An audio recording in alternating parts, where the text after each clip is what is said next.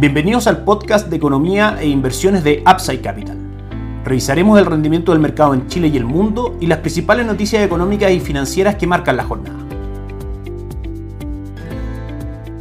Muy buenos días, ¿cómo están ustedes? Martes 27 de septiembre de 2022. Soy Ramiro Galeano, fundador de Upside Capital. Les doy la bienvenida a otra edición más de mercados en Upside Capital. Ayer fue un día sin grandes operaciones para el cobre, cerró en 3,37 dólares, 0.04% de alza. El dólar cerró en 993.5, tocando máximos de 997, subiendo durante el día desde precio de apertura a precio de cierre 24 pesos. El IPSA cayó un 0.55%, 5.178 puntos fue lo que marcó el índice al cierre de la jornada. Entre las noticias más importantes del día de hoy, el Banco Central ratifica el fin de la intervención cambiaria y por supuesto mantiene la opción de retomarla en casos excepcionales como en realidad siempre la ha tenido. El Banco Central estimó que la acción en sí mismo, que esta intervención ayudó al adecuado funcionamiento del mercado cambiario, facilitando el ajuste de la economía y los mercados financieros. En general, estas intervenciones, como habíamos dicho nosotros desde el 14 de julio prácticamente, que esto finalmente se va a conocer al mercado, no buscan en sí mismo corregir el precio de dólar en Chile. En Chile el dólar tiene una libre flotación cambiaria, de manera que lo que tiene que hacer el Banco Central es velar por el correcto funcionamiento del mercado. Y en ese sentido, la alta volatilidad que estaba teniendo el dólar durante esos días impedía la correcta toma de decisiones por parte de los agentes económicos. Y finalmente, el Banco Central ayuda a que el mercado del dólar vuelva a funcionar de una manera normal. De hecho, el día de hoy en nuestras pantallas marca 987,40 a esta hora, con una corrección en línea con lo que está haciendo también la corrección de de los activos de renta variable, las acciones que en general han tenido días bastante negativos, hoy día están al alza, a lo menos hasta este minuto, y también el dólar index en el mundo que ha subido bastante durante la última jornada, después de que la Reserva Federal anunciara alza de tasa de política monetaria, que la tasa iba a llegar al 4.4% durante el año, etcétera. Eh, como decíamos, ha tenido un alza bastante marcada y el día de hoy corrige y en línea con eso también corrige el dólar peso. 987,20 entonces las cotizaciones del dólar y el IPSA a esta hora marca una upside del 0.59%. Dentro de las acciones más transadas está Falabella, que cae un 1.89%, Sokimich B, que sube un 2.54% y Senko Sud, que sube un 0.93%, acompañado de Vapores, que sube un 1.64%. Repasamos, por supuesto, lo que fue la encuesta de operadores financieros el día de ayer, donde sacamos dos grandes conclusiones. La primera es que el IPC esperado, la inflación a 12 meses plazo, cae del 7.9% que se esperaba en la encuesta anterior al 6.3% para los próximos 12 meses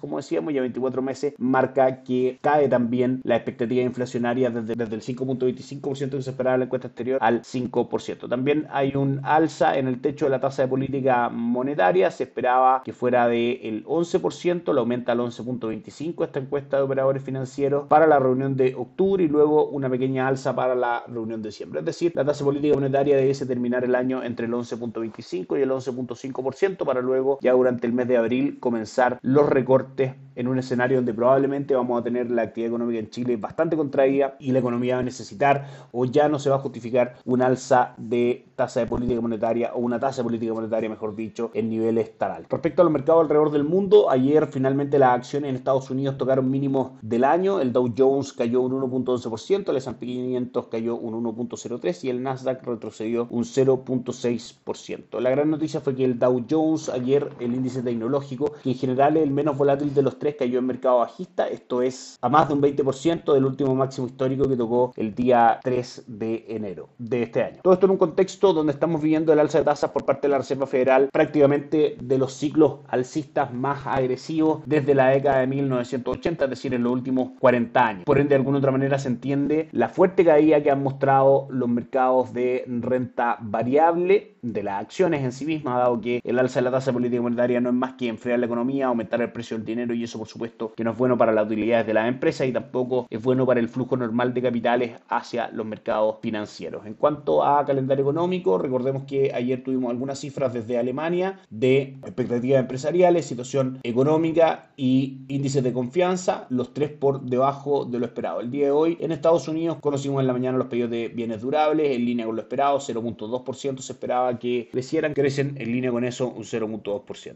Datos de confianza del consumidor de Conference Board marcan marca 108 puntos por arriba de los 104 que esperaba el mercado. En general, una buena noticia desde el punto de vista económico, dado que puede existir en el mercado una sensación de que el alza de tasas por parte de la Reserva Federal no debiese causar una recesión de profundidad en Estados Unidos, lo cual sería un aterrizaje suave de la economía en este contexto de alza de tasas, que es finalmente el escenario más esperado. Lo que es una buena noticia desde el punto de vista económico, pero una mala noticia para los mercados. En la venta de viviendas nuevas en Estados Unidos se esperaban 500.000 para el mes de agosto, sin embargo, el dato presenta 680.000 por sobre lo que el mercado esperaba y por sobre también el mes anterior, que fueron 532.000. Esta noticia podría eventualmente hacer corregir a los mercados durante el día que se encuentran en terreno positivo y nos pasamos a revisar inmediatamente. Como dijimos, el dólar en 986,60 en un contexto donde el cobre sube un 0.94% y el dólar index marca caídas del 0.08%. Ha ido moderando sus caídas durante la mañana. En Asia, el Nikkei 225 de Japón cierra con un upside del 0.53%, el Hansen de Hong Kong del 0.03% y el índice de Shanghai del 1.4%. Europa en terreno mixto, el DAX alemán cae un 0.25 y el Eurostock 600 cae un 0.21, pero también han ido recortando ganancias durante el día. Hace algún instante atrás estaban todas las plazas bursátiles en Europa positivas, excepto el IBEX 35 de Madrid. En este caso ya el escenario es bastante más mixto. Y en Estados Unidos aún se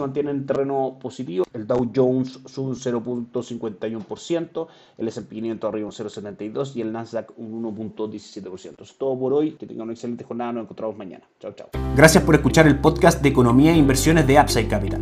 Te invitamos a visitar nuestro sitio web www.upsidecap.cl y contactarnos para brindarte una asesoría objetiva, sin sesgo y con una mirada global para tus inversiones.